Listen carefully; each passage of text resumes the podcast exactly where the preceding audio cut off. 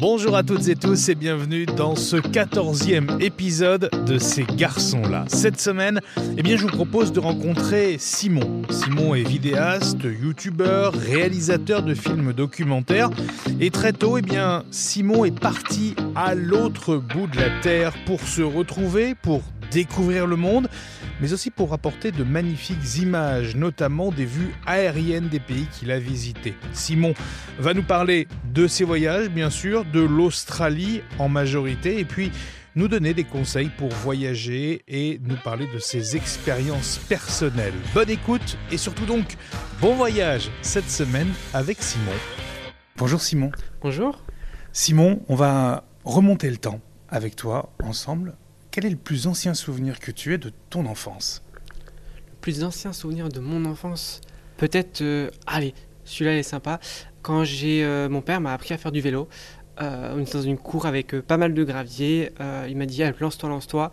je ne sais plus quel âge j'avais exactement, 5-6 hein. ans peut-être, même un peu avant, je crois. Et voilà, juste à deux roues, et pourtant je suis bien tombé, je me suis bien cabossé. Ah, il m'avait encouragé, mais euh, ça l'avait pas fait ce moment-là. Mais euh, ça l'a fait euh, ensuite, un peu après, quoi. Et depuis, ça va, le, vélo, tu, tu, maîtrises? Je maîtrise, ça va. J'en fais même beaucoup à Tours, en, tout cas pour me déplacer. Alors, on va revenir sur ton enfance. Il était comment, tiens, le, jeune Simon à, à l'école primaire? À l'école primaire, alors j'ai des, des, bons et des mauvais souvenirs à l'école ah. primaire. C'était sympa, chaleureux, beaucoup euh, de d'amis. Euh. ouais, non, voilà, j'étais bon élève. Pas très bon, mais j'étais bon élève. Je faisais les devoirs, j'avais des bonnes notes. Donc c'était euh, c'était plutôt pas mal dans ce sens-là. Et les mauvais? Les mauvais, c'était le début du harcèlement scolaire. Je l'ai vécu, ouais, ouais. C'était, alors au collège c'était pire, mais en primaire c'était le début en fait. J'étais juste petit, et pourtant j'étais harcelé pour une... parce que j'étais petit en fait. Aujourd'hui, ça semble vraiment bizarre, mais ouais. Et on avait une boîte à idées. Et un jour, alors à la base, la boîte à idées, c'est pour émettre des idées de projets pour euh, l'école. Euh, voilà, mm. on était en CM1, CM2, c'était le but. Hein.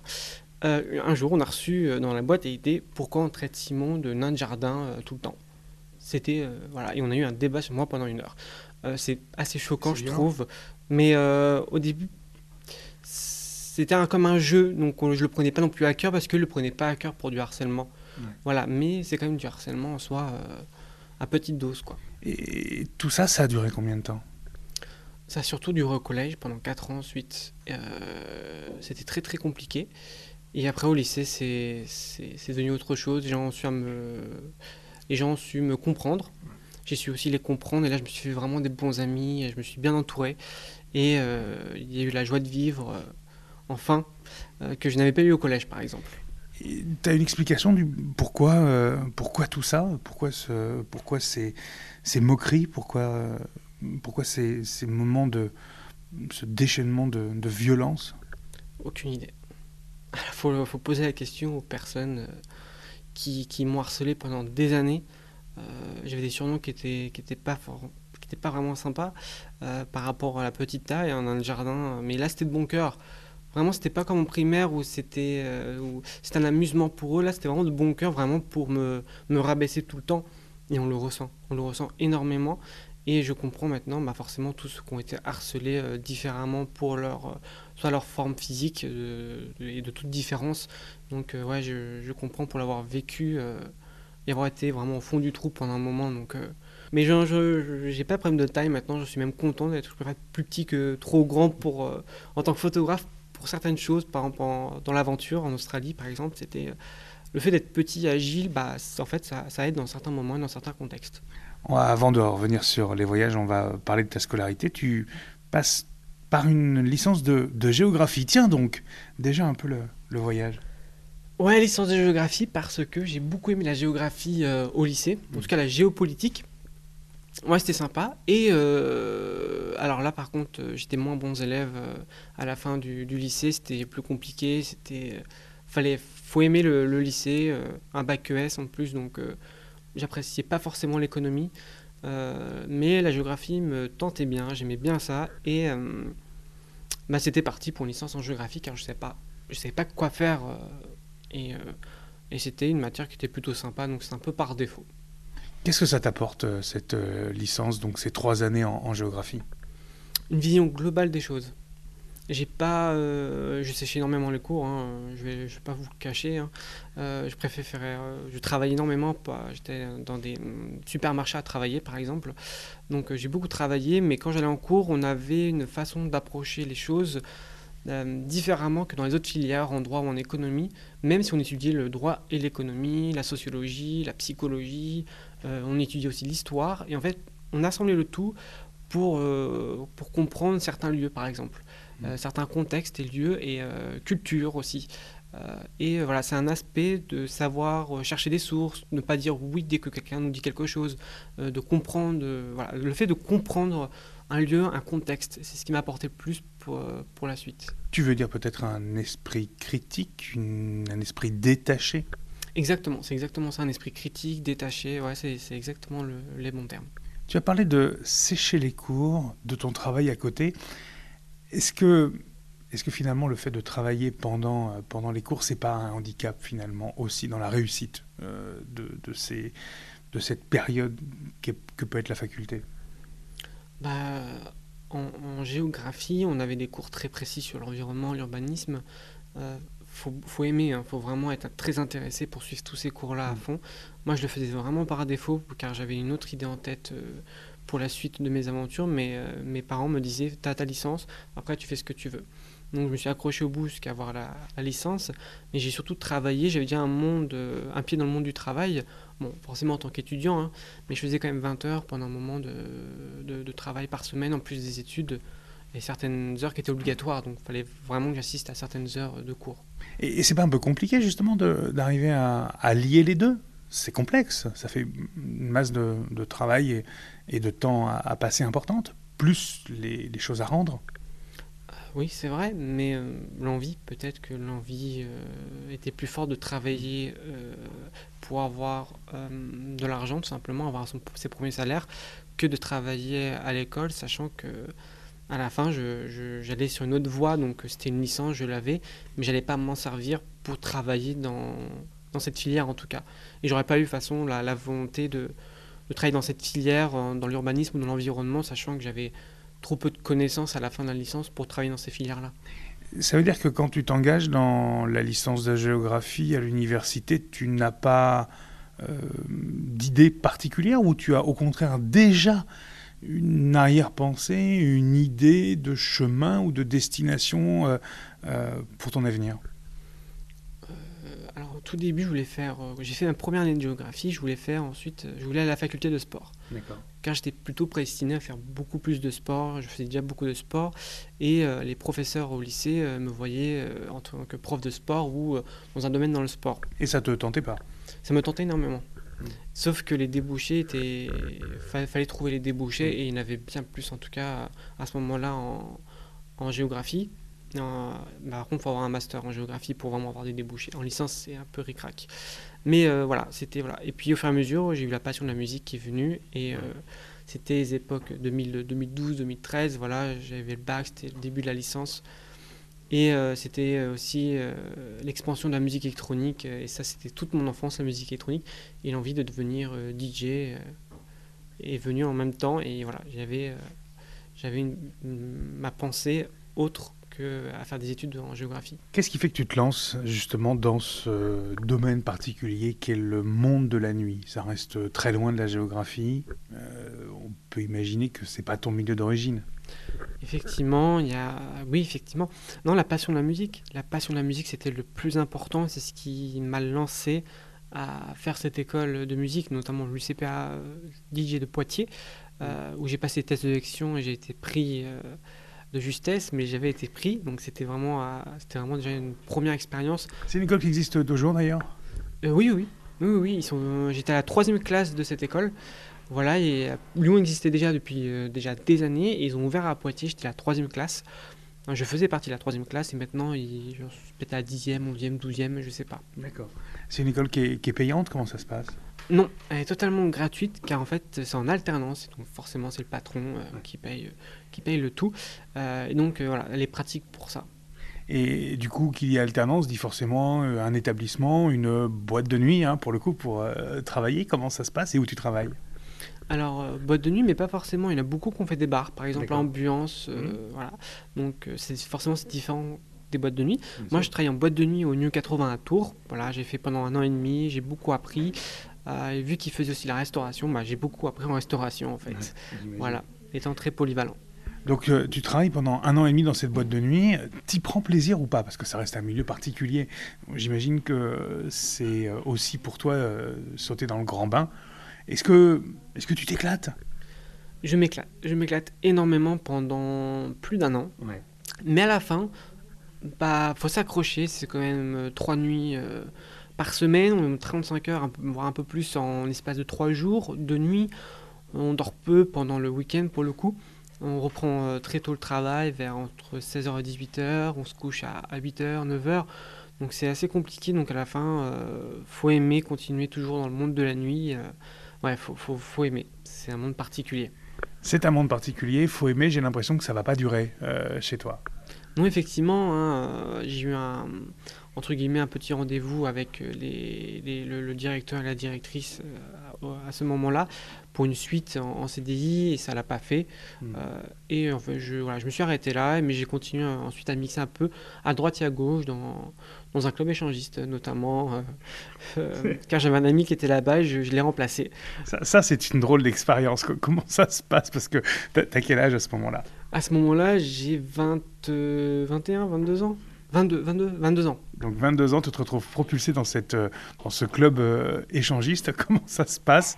Et, quels enseignements tu en retires? Parce que ça fait partie de ta construction, ça fait partie aussi de, de ce que tu as, as, vécu et de ce, que, euh, de ce qui est toi maintenant. Exactement. Alors là-bas, c'était un ami qui était là en tant que DJ, qui était en alternance, lui qui avait trouvé juste un club échangiste, qui, était plus, qui est plus jeune que moi d'ailleurs, donc lui, ça a dû faire un peu plus drôle, ça se trouve. Bref, mais euh, tout ça, je, euh, je le venais euh, souvent le voir. Plutôt de temps en temps le voir, le, jeudi, où il y avait le moins de monde. J'y allais avant. voilà, j'avais visité un, peu, mais avant qui qui est, qui est, de l'action, comme on dit. voilà, juste pour voir les locaux, etc. Puis je discutais avec lui dans la cabine de DJ. Je ne faisais rien. En tout cas, c'était pas mon ma cam, comme on dit. voilà. Et euh, voilà, j'ai pas forcément pris goût, mais c'était vraiment sympa. C'est une ambiance vraiment sympa, car le, lieu principal, il n'y a, il a pas euh, d'action, en tout cas, c'est une salle à part où tout se passe. Le lieu où on danse, etc., il se passait absolument rien. C'est euh, une expérience intéressante? Enfin, la clientèle est peut-être plus réceptive aussi dans ce genre de lieu, justement, au travail du DJ. Alors le travail de DJ, alors j'ai fait qu'une soirée où vraiment j'ai mixé, c'était la plus grosse soirée de l'année, c'était euh, la soirée blanche ou quelque chose comme ça. Mm. Donc on, a, on était la boîte la plus réservée en plus de l'année, euh, donc c'était euh, compliqué à ce moment-là. Voilà, mais voilà, il y avait beaucoup, il y avait des centaines de personnes, c'était très particulier et j'ai fait comme dans d'autres clubs, j'ai pris mon portable pour pouvoir filmer, etc. Bah c'est pas réceptif du tout, forcément les gens veulent plus se cacher, etc. Et à, ce moment-là, moi j'avais pas fait gaffe à, à, ce détail. les gens ne sont pas forcément très réceptifs non plus, ils veulent juste vraiment danser, se défouler pour ensuite faire autre chose. Euh, mais euh, c'était cette soirée où euh, là par contre il y avait même de l'action devant moi parce que c'était blindé à côté comme dans la salle principale donc voilà des filles nues de tout âge sans problème décomplexées de, voilà qui n'avaient pas de complexe sur leur corps qui étaient là pour s'amuser donc voilà, tout simplement. Donc une bonne expérience et euh, c'était marrant de pouvoir mixer dans un club échangiste. Euh, voilà, mais je le pas forcément, mais euh, l'expérience était bonne. C'est marrant, tu parles tout de suite de, complexe sur le corps. J'ai l'impression que c'est quelque chose qui fait aussi écho à ce que tu as vécu toi dans, dans ton enfance. Oui, c'est un peu ça, parce que j'étais complexé d'être petit, forcément, parce que j'étais harcelé d'être petit. Mais même aujourd'hui, moi qui suis plus harcelé et qui n'ai plus de complexe sur ma petite taille, il y a plein d'autres gens qui ont encore des complexes, forcément, dès qu'on est un peu plus obèse, petit ou même trop grand des fois, bah, effectivement ça peut être un complexe. Euh, pareil, euh, les gens qui sont un peu maigres, qui n'ont pas forcément de muscles. Bref, il y a plein de... Moi je connais pas tous les complexes, mais il y en a beaucoup qui ont des complexes. Et là, dans, dans cette soirée-là, en tout cas, les gens sont totalement décomplexés au niveau de leur corps. Et c'est une qualité qui est, qui est qu'on devrait tous avoir, je pense, de s'accepter soi-même mais tel qu'on est. Est-ce que tu l'as, cette qualité? Je commence à l'acquérir, je m'accepte tel, tel que je suis et je, voilà.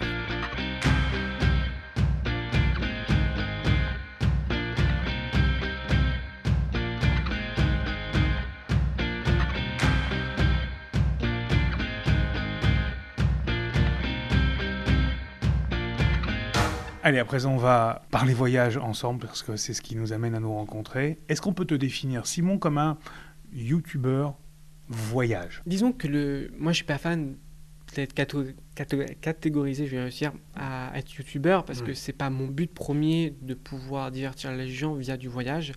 Euh, mais je serais plus, euh, ou j'aimerais être photographe vidéaste, ou notamment vidéaste, à faire du film documentaire sur du voyage.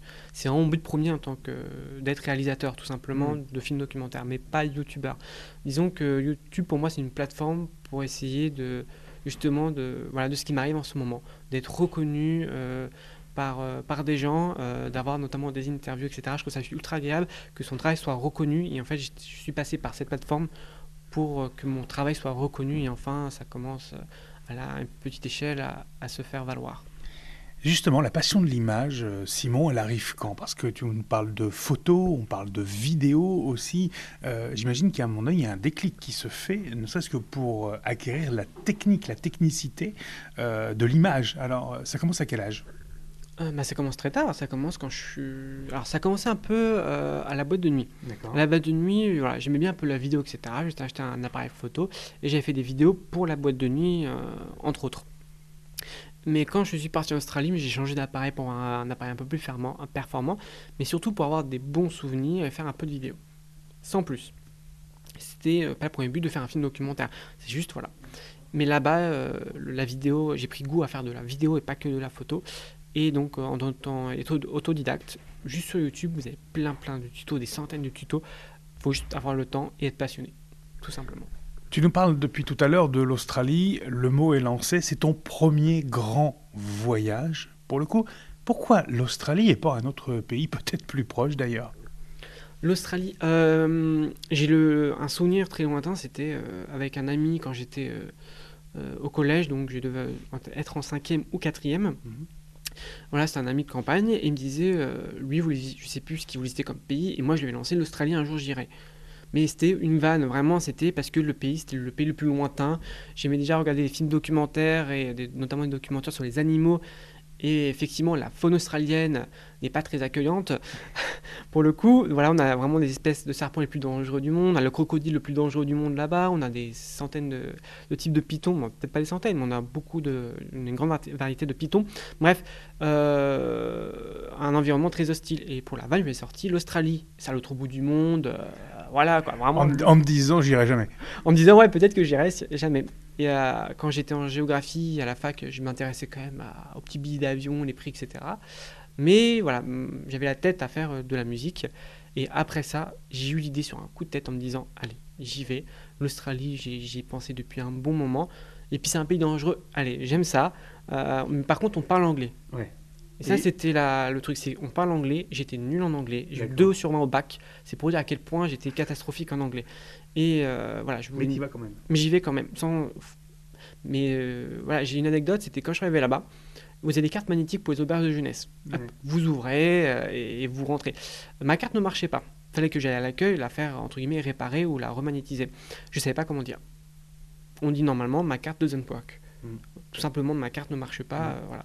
Je ne savais pas le dire je ne savais pas dire euh, la base de la base en fait. Donc qu'est-ce que tu apprends en Australie? L'anglais, on l'a bien compris, c'est la première des choses, c'est ça? Ouais, tout d'abord j'apprends à, comprendre un peu l'anglais. À comprendre et euh, juste à comprendre. Parce que déjà le parler c'était un calvaire, parce que je comprenais personne. Donc si vous ne comprenez pas, vous ne pouvez pas parler anglais. C'est compliqué en tout cas d'engager une discussion. On, s'y fait vite. J'ai l'impression qu'on apprend très vite hein, dans ces cas-là. Euh, ouais, bah, on est obligé. On est obligé, mais il y a beaucoup de Français.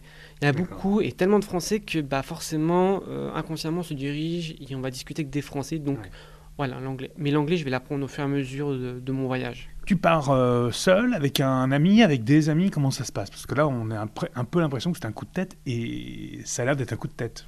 Ouais, c'était un coup de tête. J'ai un mois avant, j'ai prévenu mes parents. Je leur fais pas, maman, je pars en Australie dans un mois. Euh, c'est prévu, c'est fait avant Noël. Euh, voilà, je veux partir, je, ne resterai pas pour Noël. Comment ils accueillent la chose? Euh, euh, mitigé, mais bonne résolution parce que j'étais un peu perdu à ce moment-là et ils se sont dit, en, ouais, en gros, il bouge ses fesses, c'est bien, il fait pas rien à rester chez lui mm. devant la télé, quoi.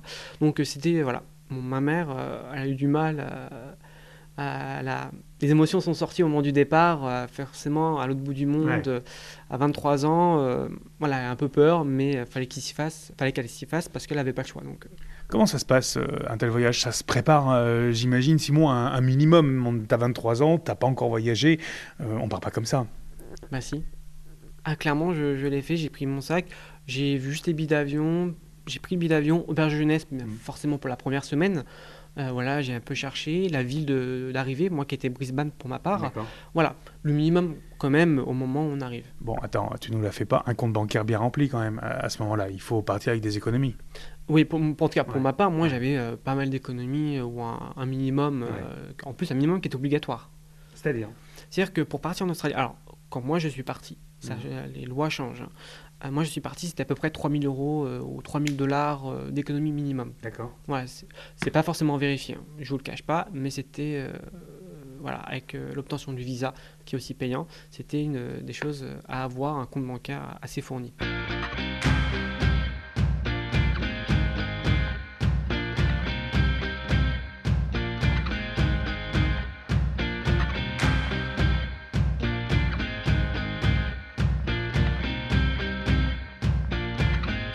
L'avion, séparation, euh, première grande séparation avec papa, maman, évidemment c'est un peu particulier. Tu arrives là-bas, un pays à l'autre bout du monde, euh, que tu ne connais pas, dont tu pratiques très peu la langue. Euh, les premiers jours, j'imagine, sont compliqués. C'est compliqué, mais c'est l'été. C'est bête, hein, c'est vraiment bête de dire, mais on en décembre, là-bas, le début de l'été arrive, il fait 30-35 degrés à Brisbane, déjà c'est agréable. C'est agréable, ça change euh, du froid de la France, euh, de l'hiver. On fait un deuxième été rapidement. Déjà, c'est bête, mais euh, Ça coûte moins cher en vêtements. ça- des- oui, ça coûte moins cher, euh, effectivement, notamment en vêtements, mais euh, ça dépend où en Australie. hein. En hiver, vous allez voir qu'on se les caille aussi à Melbourne à 0, 0,10 degrés. Donc voilà. Mais ouais, les premiers jours, découverte d'une ville, une ville de style américaine, anglais, entre l'Ang- l'Angleterre et les États-Unis, une ville avec des grandes tours. Forcément qu'on n'a pas en France. Ouais. On n'a pas euh, ce style de ville en France, avec une CBD à, l'américaine, avec C'est quoi une, une CBD la, la CBD, c'est le fameux centre euh, district, euh, le Central Business District, comme on dit en anglais. Et c'est là où vous avez bah, tout le business, en fait. Vous avez des grandes tours d'affaires, euh, notamment, etc. Comme à New York, c'est Manhattan, pour le coup, la CBD. tu, tu vas chercher du boulot, j'imagine. Bah, dans un premier temps, non, je vis sur un peu mes économies. Je fais un mois en auberge de jeunesse pour m'adapter un peu euh, à, à la ville, euh, à comprendre un peu l'anglais, un minimum en tout cas, etc. Et après, je vais pas chercher du boulot, mais je vais chercher une famille australienne. D'accord. Voilà, donc c'est un compromis. euh, les gens euh, me nourrissent, je suis aussi blanchi là-bas, euh, comme on dit, et, euh, et en échange, je travaille un peu pour eux. Voilà, je suis jardinier, je m'occupe euh, de grands étendues verts, euh, le lundi au vendredi, de 9h à 13h, midi 13h environ. Euh, J'ai mes après-midi libres et mes week-ends de libre. D'accord. Je suis tombé sur une super famille australienne que je remercie encore énormément, notamment Sophie qui parlait aussi français. Donc j'ai- elle aimait beaucoup les Français. Et pourtant, on n'a pas de bonne réputation là-bas, je peux vous le dire. Euh, j'ai beaucoup appris avec elle euh, l'anglais. On a pu avoir un peu des débats aussi sur l'Australie, etc. Donc, euh, Ça, ça- ça forge peut-être euh, aussi qui tu es, ou en tout cas qui tu vas devenir, d'être en, to- en totale autonomie comme ça, euh, là-bas. Ça. ouais, oui, entre autres, entre autres, effectivement. Mais ouais, c'est on prend sur soi, sur des certaines choses, on est obligé, de toute façon, même quand on est contrarié, etc. Mais on prend sur soi et on y va, on vit l'aventure à fond, car euh, peut-être qu'on ne fera pas cette aventure deux fois dans sa vie. C'est là que la passion de l'image, de la vidéo, elle commence à arriver pour le coup, avec euh, ton appareil un peu plus performant avec lequel tu pars. Euh, oui, et c'est exactement à ce moment-là, c'est Mm. que les après-midi que je passais dans cette famille australienne, j'avais même une voiture à disponibilité. D'accord. Euh, un petit 4x4 pour aller à droite et à gauche. euh, Sympa la famille. Non, vraiment euh, une famille en or, car c'est pas tout le temps le cas. hein. J'ai certaines personnes ont eu des mauvaises, très mauvaises expériences dans certaines familles australiennes. Mais ouais, moi j'ai eu énormément de chance. Mais je passais mes après-midi au lit avec mon ordinateur à euh, regarder toutes les vidéos euh, pas possibles pour apprendre la vidéo et la photo, euh, mais euh, à un niveau dessus, à un niveau à faire de la vidéo cinématographique. Voilà. C'est là que tu commences à faire aussi des, des premiers essais, des premières vidéos, à, à- à se dire tiens, je vais ramener, les, je vais ramener des images de, de tout ce que je vis en Australie. bah, C'est à ce moment-là où je fais, euh, en, en, ayant acheté un stabilisateur à Sydney pendant un week-end, euh, je ramène le stabilisateur dans la famille australienne, j'ai mon appareil photo, et je commence à vraiment, avec un stabilisateur, un gimbal comme on dit, à pouvoir faire des, des plans. Des plans vraiment sympas, etc. Donc voilà, c'est ma première, je crois que c'est une de mes premières vidéos, ça va être même celle-ci où vraiment la vidéo devient on passe un cap. Tu restes combien de temps en Australie? Je vais rester euh, dans un premier temps six mois. Dans un premier temps Dans un premier temps. Ça, c'est important. C'est bête, mais c'est important. Après la famille australienne, où j'ai fait deux mois et demi, euh, je... il y a un week-end à Sydney où je rencontre euh, un ami, bah, un ami, qui va devenir un super ami même, qui s'appelle Malik. Euh, on reste en contact. Il me dit, euh, mais juste une soirée, je les rencontre. Ouais, un français, un français, mais juste, juste une, euh, une soirée. On, par contre, on discute de 9h à 4h du matin. Mais vraiment. je confirme, c'est un français. et voilà, super lien qui. un super lien entre nous deux. et il me dit, vas-y, je te file mon numéro. J'ai peut-être un travail pour la semaine prochaine dans des champs. D'accord. Bah, j'ai fait, bon, c'est le moment, j'ai un contact. Allez, c'est le moment d'aller travailler et vivre une nouvelle expérience en Australie. Je recontacte une semaine après, il me dit euh, il reste une place, tu peux venir.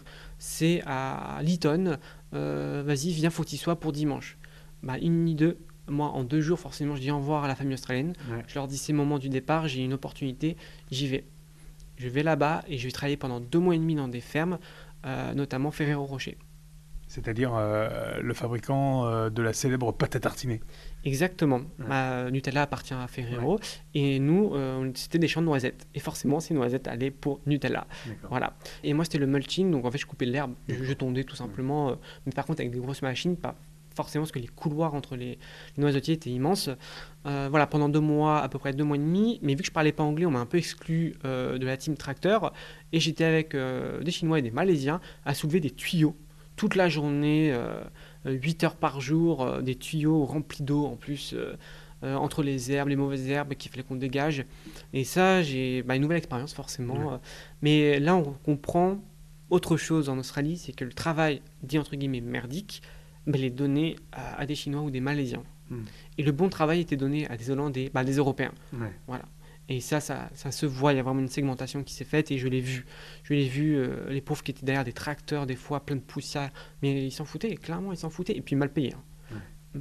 Donc voilà, on, on, voit des choses et ça c'est intéressant de voir tout ce qui peut se passer même au travail en Australie pour un pays qui est réputé quand même euh, réglo dans beaucoup de choses.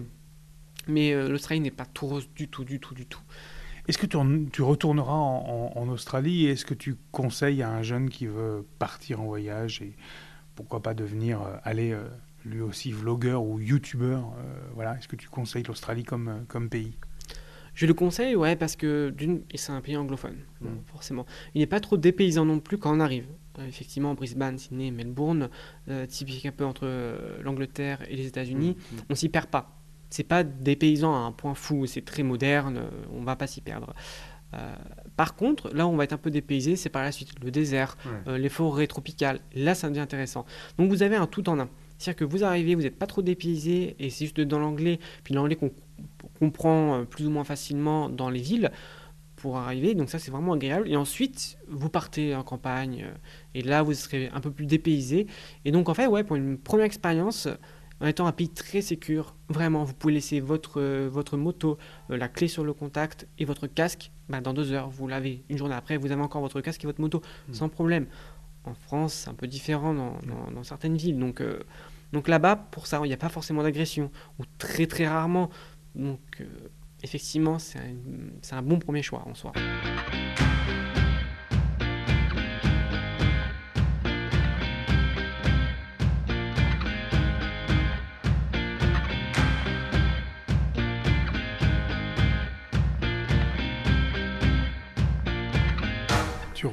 Avec énormément de matière, de rush, comme on dit, donc beaucoup, beaucoup d'images. Qu'est-ce que tu vas faire de tout ça une fois que tu es revenu en France? Bah, je me suis dit, euh, je vais... alors au début je fais un petit teaser en disant je vais faire une série ou un film. Bon, ça marche pas beaucoup. Et j'en fais un deuxième, et là ça prend un peu d'ampleur parce que je le mets sur la page Facebook euh, des Français en Australie, et là ça prend un max d'ampleur, mais, euh, mais voilà, sans plus. Et je vais, des mois après, sortir la, première vidéo qui s'appelle Brisbane, euh, parce que c'était mon lieu d'arrivée, et c'est, une, c'est la ville que j'ai préférée en Australie, clairement. Et je me dis, je vais faire une super, voilà, super vidéo, etc. Des milliers de vues, et après, plus rien. Après, je sors deuxième épisode. Bah, et pourtant, sous-titres en anglais, forcément. Troisième, quatrième, cinquième, j'en suis à neuf épisodes. Ça me prend énormément de temps pour faire un épisode car on dure, ça dure à peu près 8-10 minutes. Il mm. faut écrire, euh, faut faire la voix off. Et je suis pas très très bon en voix off pour le coup. J'ai eu beaucoup de critiques là-dessus. Donc, il faut s'améliorer. Euh, faut voilà, ouais, l'écrire, donc le traduire. Mm. Et là, Malik, euh, il était là pour tout traduire parce que lui parle totalement couramment anglais, dix fois meilleur que moi. Et ce coup, il prend le temps euh, voilà, sur lui pour traduire tout ce, tout ce qu'il a, tous les épisodes. À distance ou depuis la France? Euh, on, était, euh, on était la revue tous les deux en France à ce moment-là. voilà, et il le faisait pour moi et c'est vraiment ultra gentil. Il y a d'autres voyages qui suivent? J'imagine que tu as la bougeotte, tu as envie de repartir. Peut-être pas forcément en Australie, mais ailleurs. Bah plus tard, euh, ouais, ouais, parce qu'en Chine, euh, en Chine, moi, oui, la Chine notamment, parce que j'ai rencontré deux Chinois qui j'ai vécu pendant six mois en Australie. donc ça, c'était après la période Malik et la Cristal, la taïwanaise. Voilà, euh, ils m'ont abandonné entre guillemets parce qu'ils devaient repartir et chacun de son côté. et j'ai voyagé six mois avec des Chinois qui s'est super bien passé. J'ai pu refilmer. Ils ont fait le tour de l'Australie complet, des, tout, tout, j'ai tout fait avec eux. Et euh, ils m'ont donné vraiment envie de, partir en Chine. Vraiment, la culture, les paysages fous euh, de, de la Chine, euh, le côté est, le côté ouest qui n'a rien à voir. Vraiment, c'est un pays qui me tente énormément.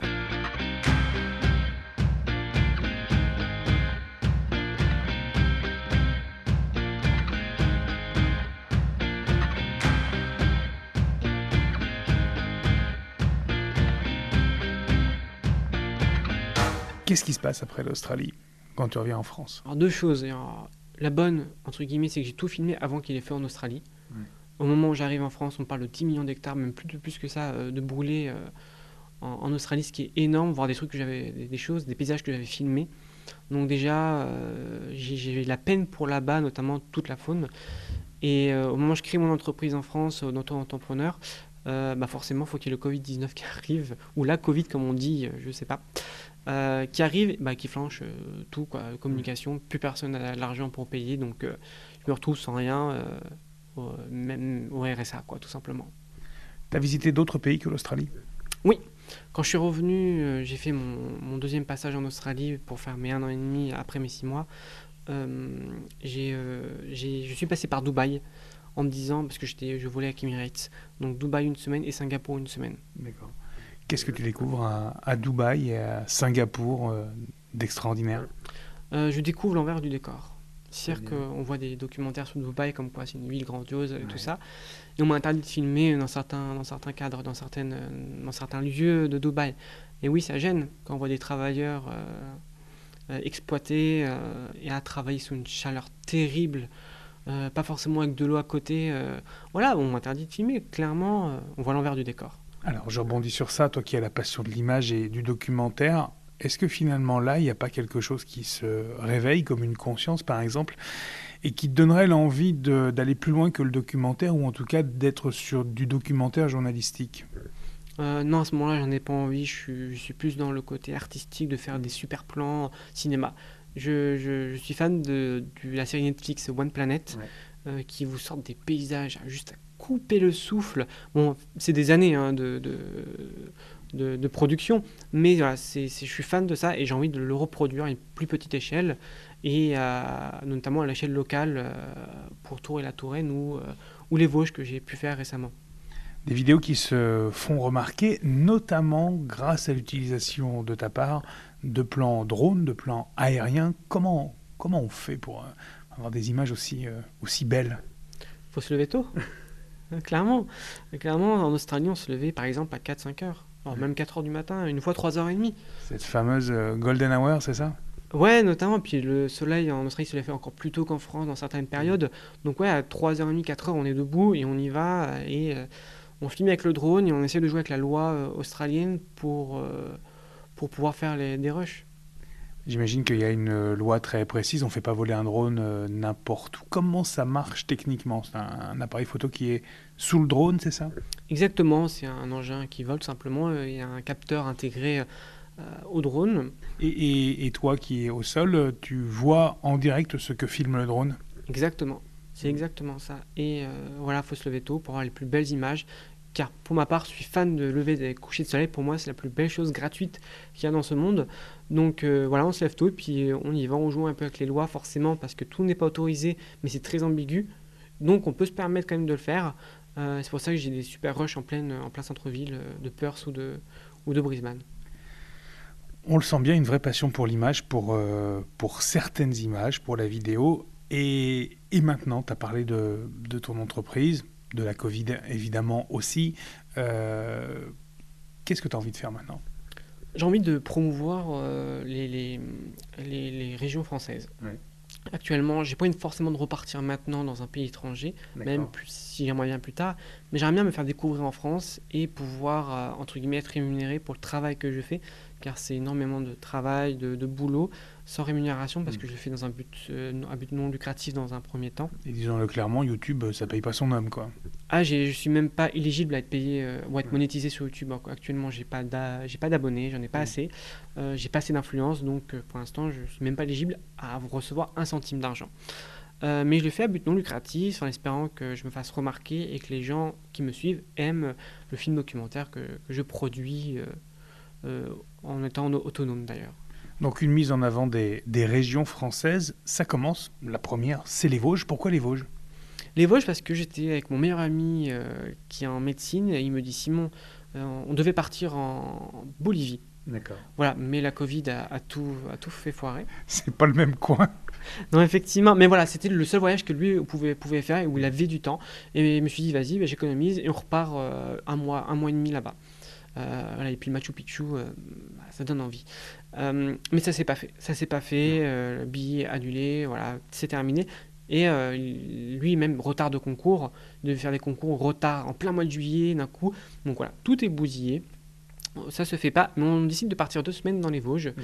Et, et, voilà, et je me dis, bon, bah, j'ai tout filmé comme je, je l'aurais fait pour la Bolivie. J'ai tout, tout, tout, tout filmé.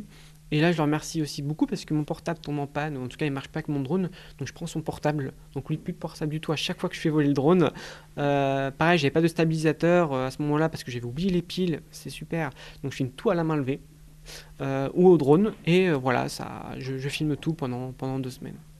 Et ça nous donne une belle vidéo, en tout cas, l'accueil justement de ça, parce que là, on est vraiment sur la mise en avant du, du patrimoine naturel, du patrimoine bâti, bref, de, de ce qui fait, euh, de ce qui fait la région, de ce qui fait les Vosges. Quel est l'accueil euh, des, des, premières personnes qui voient la vidéo? J'ai un super accueil et ça c'est juste ultra ultra agréable. Bah, ce sont des Vosgiens qui vont voir la vidéo dans un premier temps. C'est euh, il y, a un petit buzz là. Il y a, alors, un peu, oui, un petit buzz, oui, parce qu'elle marche bien sans pub. Je fais pas de pub, je fais absolument rien. il y a un marche, j'ai des super commentaires et une critique forcément. la voix qui est pas forcément la meilleure mais ça se ressent pas forcément dans les commentaires ou dans les critiques, mais forcément le, le fait d'avoir prononcé longe-mais et euh, je ne sais plus un autre terme, de, de lacs, qui n'ont pas la même racine et ont prononcé longe-mer.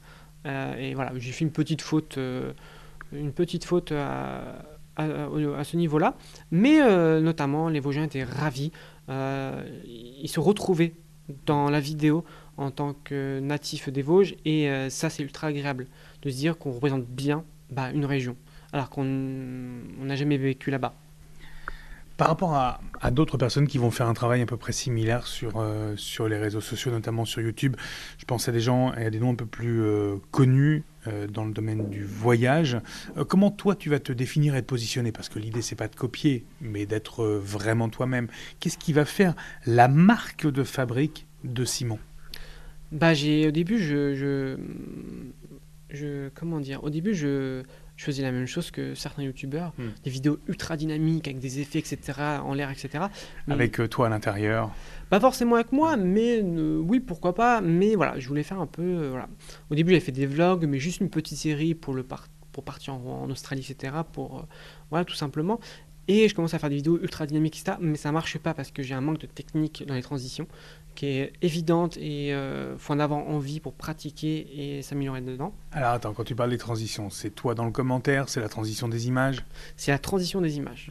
Il euh, y en a qui sont dedans et qui le font, qui à chaque fois il y a une petite révolution dans leur vidéo et ça marche du tonnerre. Bah moi euh, non, c'est pas mon style en fait. Je, m'aperçois que c'est pas mon truc. Euh, pour moi c'est des images entre guillemets grandioses avec des levées, des couchers de soleil, des plans qui sont assez longs. Euh, comme on peut voir au cinéma notamment, ou dans certains documentaires. Et je me dis, je vais faire quelque chose de similaire, mais avec euh, ma patte. Ma patte euh, au niveau de l'étalonnage, au niveau de, mon fil conducteur, qui est plus géographique, et mmh. non par exemple historique, dans certains documentaires qui sont très historiques, voilà, ou qui sont très axés sur la faune. Voilà. Bah, moi, c'est pas mon but, c'est vraiment mettre tout en un dans une aventure voilà, je, me déplace à tel lieu et voici ce que j'ai pu euh, visiter euh, pour vous. Euh, ensuite, je me suis déplacé à tel lieu, tel lac. voici Épinal, la ville des Vosges. Et voilà, je me déplace et je les embarque dans une aventure régionale pour le coup. Les projets, c'est quoi? Parce qu'il y a une vidéo qui vient d'arriver sur, sur la Touraine, c'était ta région natale. Il y en a d'autres qui sont en préparation À la base, alors à la base, je devais pas sortir la vidéo que, que, tout le monde a vue sur les réseaux sociaux. Je me suis dit, euh, je fais un teaser, je le prépare, je le garde dans le coin, puis je, le mettrai plus tard. Euh, mais, euh, et je me suis dit, allez, ça fait longtemps que je n'ai pas posté de vidéo, il y a un moment, ça fait des mois que je travaille mm. sur tout ça. Je me suis dit, bon allez, je la poste, et puis voilà. ça fait, au début, ça fait rien. Pendant deux jours, deux, trois jours, il n'y a rien, il n'y a pas de buzz, il n'y a rien, il y a juste 80 vues, les abonnés qui regardent, deux, trois likes, un ou deux commentaires, c'est tout. Et je me suis dit, euh, allez, je vais faire comme en Australie ou pour, euh, Australie que j'avais fait. Euh, je vais la mettre dans un groupe Facebook sur les tours, je sais plus comment il s'appelle, tuer de tours si ou quelque chose comme ça, bref. Et là, je, le buzz part, c'est inexplicable pour le coup, tout le monde adore la vidéo, super commentaire, les gens qui me poussent, interview, voilà, on me demande un ami de partout, des gens qui ont des réseaux notamment. Et euh, voilà, j'ai bah, pour le coup euh, France Bleu qui m'a contacté, Génergie qui m'a contacté par la suite au niveau local, euh, quelqu'un qui fait partie de, du bureau du maire aussi qui m'a contacté, comme quoi le maire aurait vu la, vidéo. Mm. Bah ouais, je m'y attendais absolument pas en fait. Et voilà, le futur c'est de sortir ce film documentaire en espérant qu'il soit à la hauteur des espérances de tout le monde pour le coup. Et après, parce que, ok, ta région natale, tu la mets en valeur, tu as projet de faire un petit tour de France? Tu as d'autres régions euh, dans tes envies là? Bah, Si j'ai les moyens, euh, si j'ai les moyens, oui. Si j'ai les moyens, euh, ouais, carrément, parce que là, on est sur local, c'est-à-dire que j'habite à Tours, je revenais à chaque fois, bah, forcément, chez moi le, soir, donc je partais des fois à 5-6 heures du matin en été, on revenait à 21h, parce qu'il y aura un making-of qui sortira, car quelqu'un m'a filmé voilà, c'est pour une vidéo en plus et je pense bah, qu'elle sera la bienvenue. Euh, voilà, que je remercie notamment Laurent hein, et Thomas qui m'ont accompagné plusieurs jours à faire ce making-of. Euh, voilà, donc ouais, j'aimerais bien énormément même faire un tour de France et même faire un film, pourquoi pas sur la France et toutes les régions et les monuments qu'on a. Euh, mais il faut avoir les moyens, les autorisations, c'est très compliqué et tout simplement. Il y a aussi ton aventure qui est personnelle et professionnelle, euh, une entreprise qui est la tienne pour le coup, dans le domaine de la vidéo, on s'y attendait un petit peu en, même temps. Euh, tu proposes quoi justement? Parce que là aussi, il faut bien vivre, il faut bien manger, Simon. Je propose des prestations en tant que vidéaste ou photographe. Donc j'ai pu faire des quelques shootings photos. Euh, euh, j'ai vu aussi euh, avec l'association Biche 37, mhm. qui accompagne les jeunes énormément, de faire un reportage, un documentaire sur la discrimination au travail, voilà, que j'ai co-réalisé avec Bauna Basnani. qui est d'origine espagnole. Voilà, voilà, c'était un gros travail et c'est ce genre de projet qui me tient énormément à cœur, notamment de pouvoir faire des reportages, bah là, plus, un peu plus journalistiques pour le coup. Euh, voilà, c'est ce qui me tient à cœur le plus et j'ai été rémunéré, donc c'est, c'est vachement cool euh, dans ce sens-là. Mais ouais, sinon, c'est euh, des groupes de musique qui me contactent, mais un petit peu. Hmm. De temps en temps. Qu'est-ce que tu dirais à un jeune qui veut se lancer, qui veut lui aussi faire de la vidéo, pourquoi pas du, du YouTube hein, YouTubeur devient un métier maintenant. Qu'est-ce que tu dirais à un jeune qui veut se lancer? Bah, Les réseaux. Clairement, on va pas se le cacher, c'est un fait.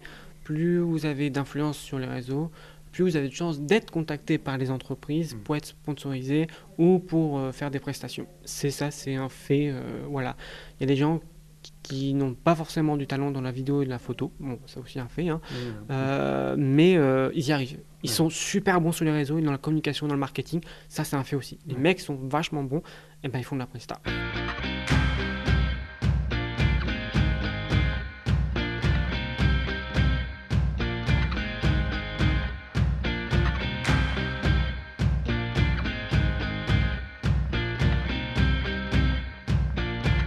C'est le mot de la fin, Simon. Le principe, euh, il est invariant dans ce podcast. C'est ton moment. Tu peux dire ce que tu veux. Ça peut durer 5 secondes, comme ça peut durer 10 minutes. C'est le mot de la fin. On va faire des remerciements parce que j'ai eu beaucoup de soutien. Ça a été difficile hein, dans certaines périodes de ma vie. Donc, euh, ouais, je, remercie dans un premier temps euh, Malik.